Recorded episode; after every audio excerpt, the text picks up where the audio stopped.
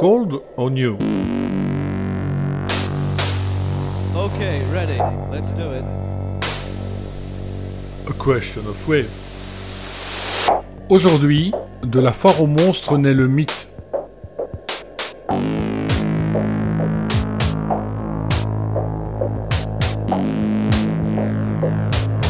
Une capsule musicale proposée par Bernard Winken.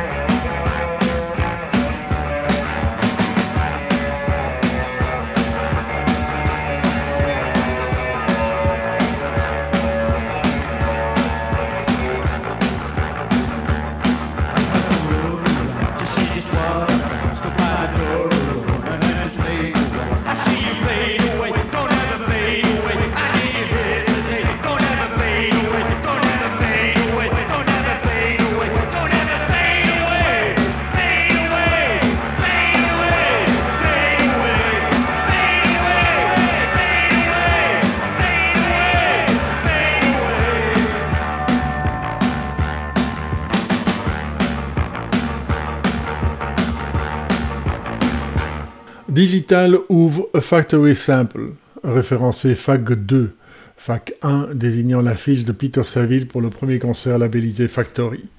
Premier disque du label fondé par Tony Wilson et Alan Erasmus, qui paraît le 24 janvier 1979, et que Joy Division partage avec The Duty Column, John Dowie et Cabaret Voltaire.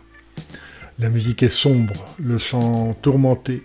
Les textes parlent d'échecs, de combats stériles, d'efforts qui se meurent dans l'impasse. À l'image du sépulcral Atmosphère, qui sort en mars 1980 comme face A du single Licht und Blind Eit, dans un tirage limité, 1578 exemplaires numérotés, auprès du label français Arty Sordide Sentimental, avant d'être édité par Factory en phase B du maxi She's Lost Control, destiné au marché américain en août, puis de redevenir la face A de son équivalent anglais en octobre de la même année.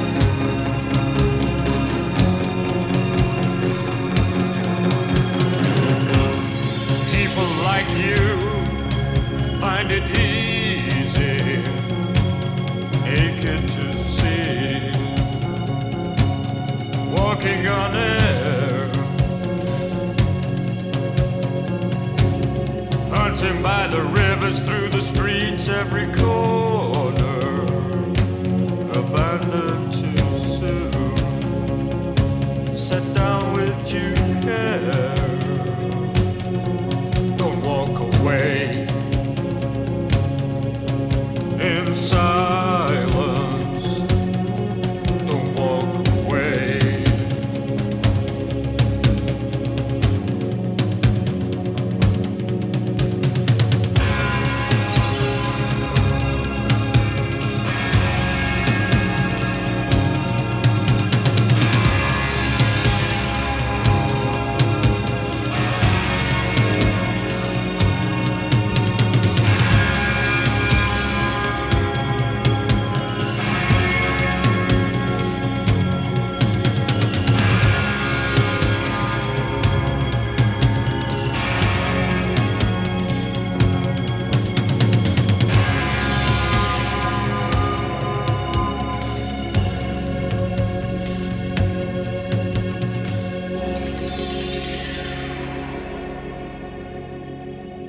Martin Hannett déplore le côté conventionnel du son punk et, à la place du son direct et tassé qui reproduit l'atmosphère d'une petite salle de concert et se contente du faible relief des 45 tours, les adolescents n'ont de toute façon pas les moyens d'écouter leur musique sur des Shanifi, le producteur de Factory Records cherche à exploiter les possibilités du studio et à intensifier la troublante spatialité sonore de Joy Division, dont le son devrait mieux convenir aux salles plus grandes, avec peu d'écho, comparativement au club où le boucan couvrait tout, comme en témoigne John Keenan, l'organisateur du festival Futurama de Leeds.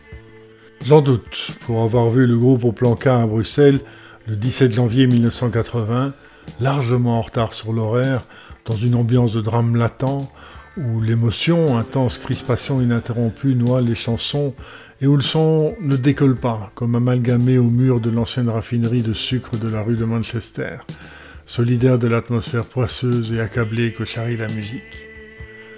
Comme dans Atrocity Exhibition, au titre emprunté au roman expérimental de l'écrivain anglais J.J. Ballard, lui-même fan de William S. Burroughs, qu'admire le chanteur Ian Curtis, sans que l'autre le lui rende puisqu'il l'envoie au diable, lors de la séance de dédicace au plan le 16 octobre 1979, où Joy Division joue pour la première fois en dehors du Royaume-Uni.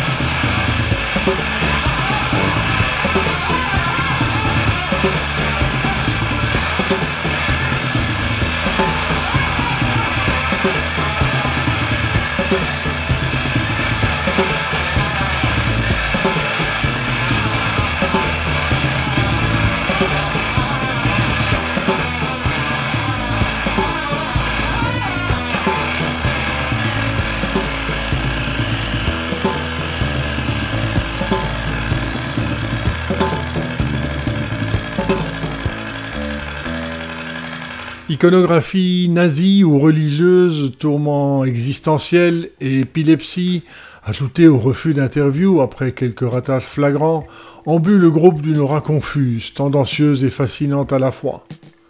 Ce nom, explique le batteur Stephen Morris, ça ne voulait pas du tout dire que nous représentions la race supérieure ou quoi que ce soit. C'était complètement l'inverse. Nous rendions hommage aux opprimés, pas aux oppresseurs. Mais que penser alors de la harangue au public de Curtis lors du concert à l'Electric Circus de Manchester, où il évoque l'indéfectible compagnon politique d'Hitler. Et de la pochette de An Ideal for Living, avec son blondinet tambour des jeunesses hitlériennes et le essaim menaçant d'une arme un jeune juif polonais. Voici Pass Over.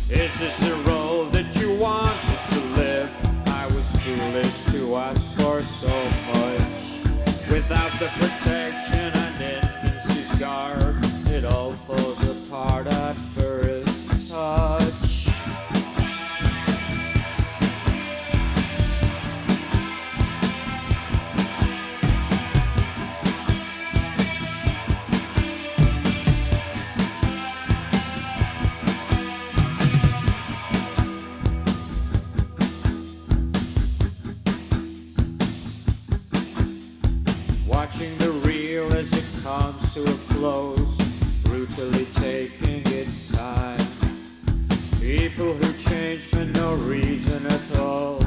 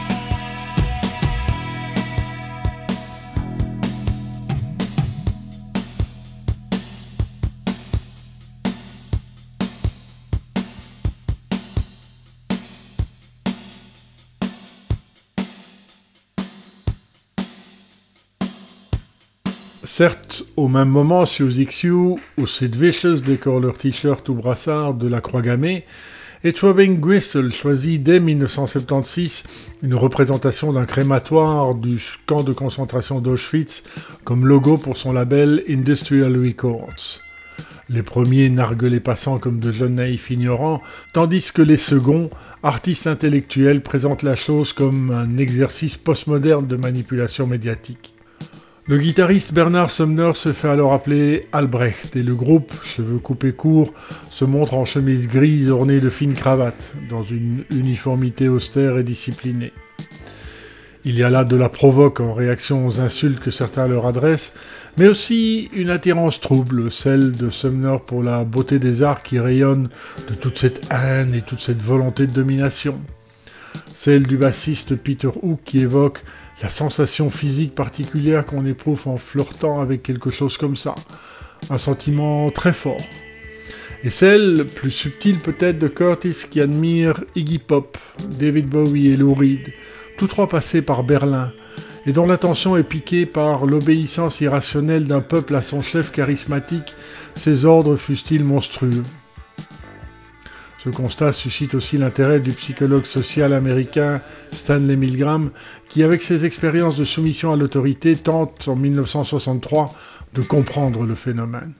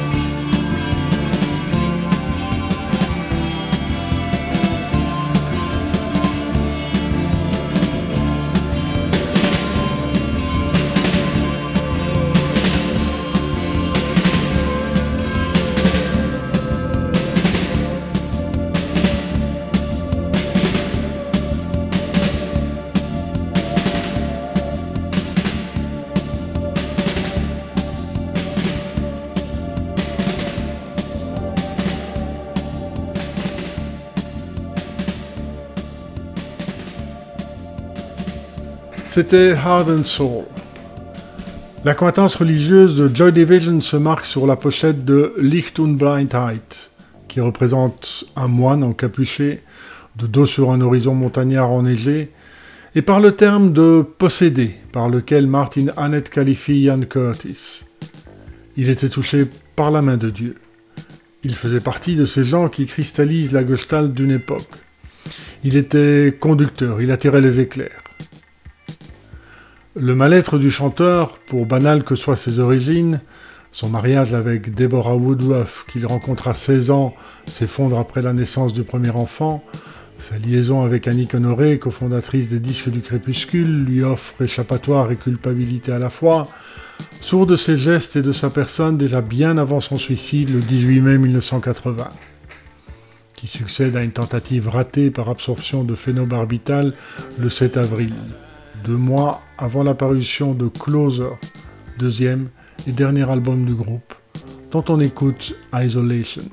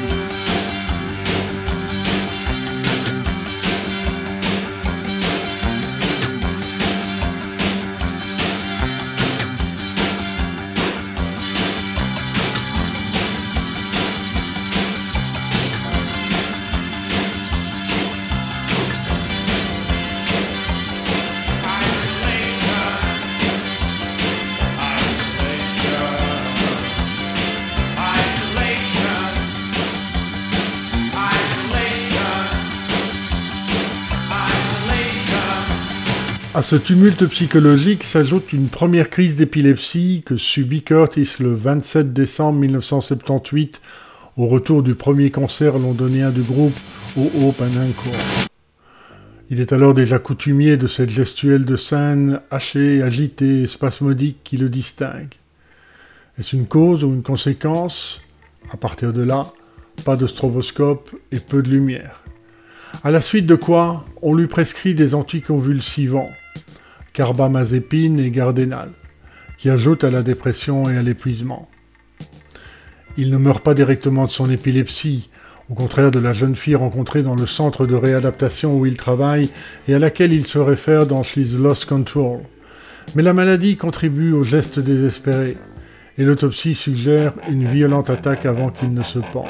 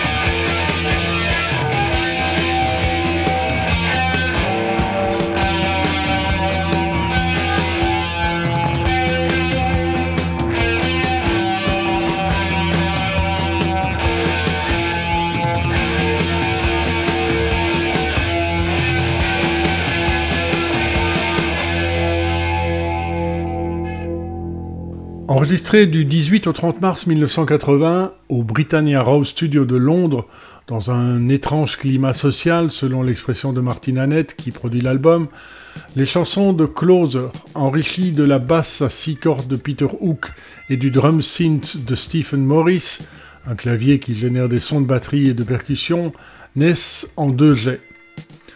Le groupe compose une première moitié du disque dans le deuxième semestre de 1979, morceaux guidés par la guitare, joués en concert et parfois enregistrés lors de passages radio, telle cette version de Colony captée chez John Peel à la BBC, alors que les autres, créés lors des répétitions du début 1980, sont marqués par le timbre des deux synthétiseurs en kit qu'assemble Bernard Sumner, comme l'émouvant Decades.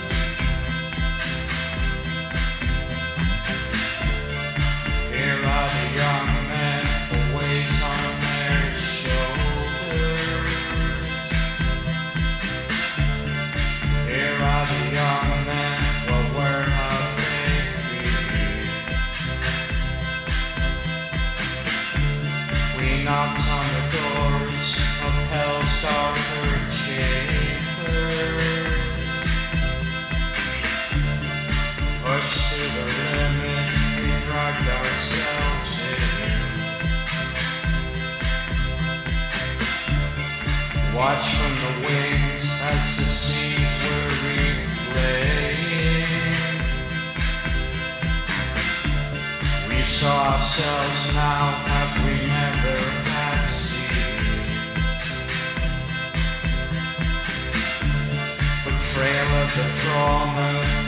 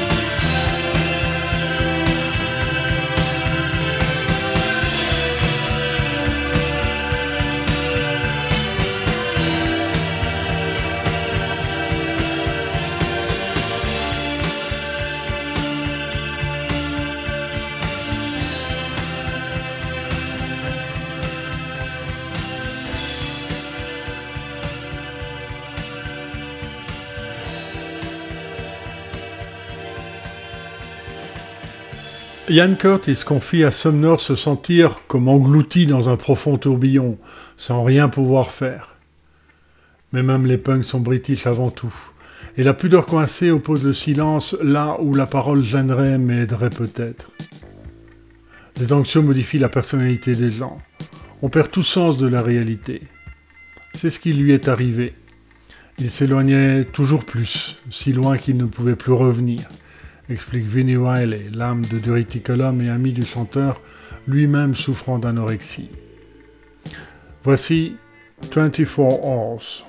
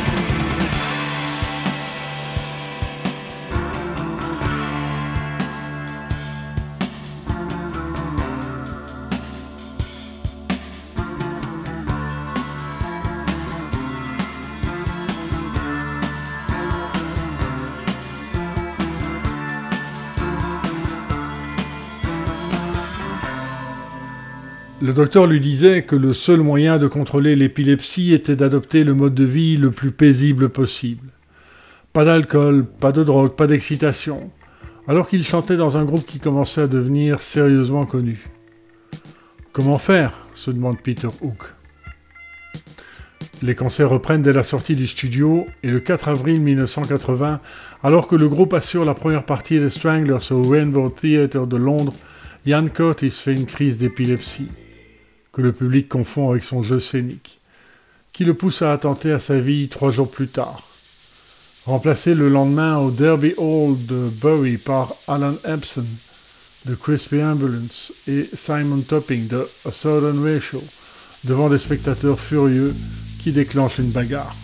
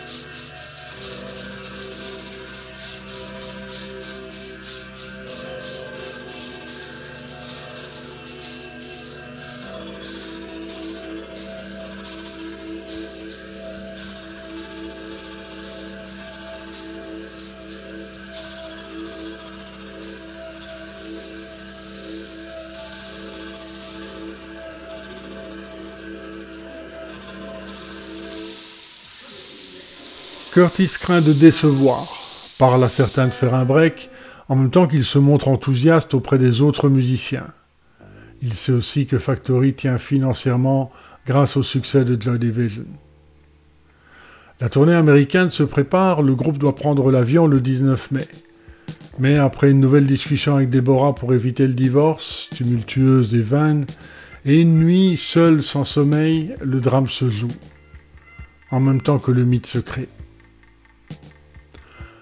Emballé dans une pochette prémonitoire, terriblement dépouillée, conçue par Martin Atkins et Peter Saville, sur base de la photo prise par Bernard Pierre Wolff de la tombe familiale à Piani dans le cimetière Staglieno à Gênes, Closer est saturé du désarroi douloureux et de l'extrême lassitude de Curtis.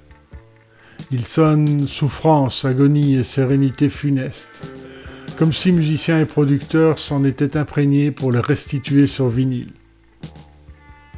Après The Eternal, on se quitte avec A Means to an End.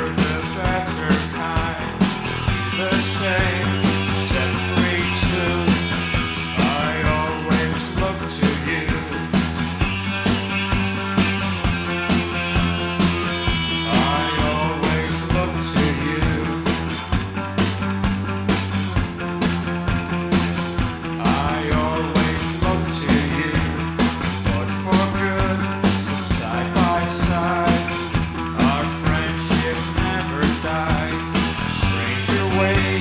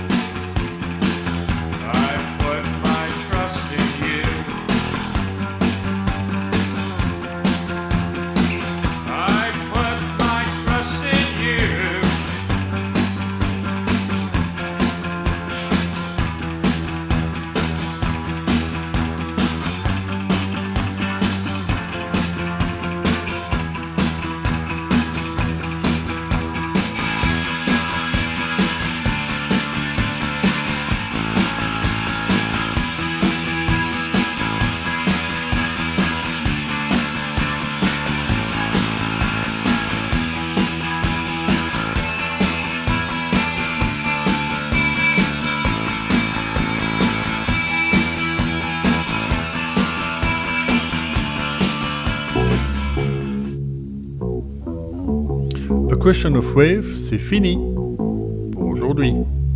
Dans un mois, Unknown Pleasures de Toy Division.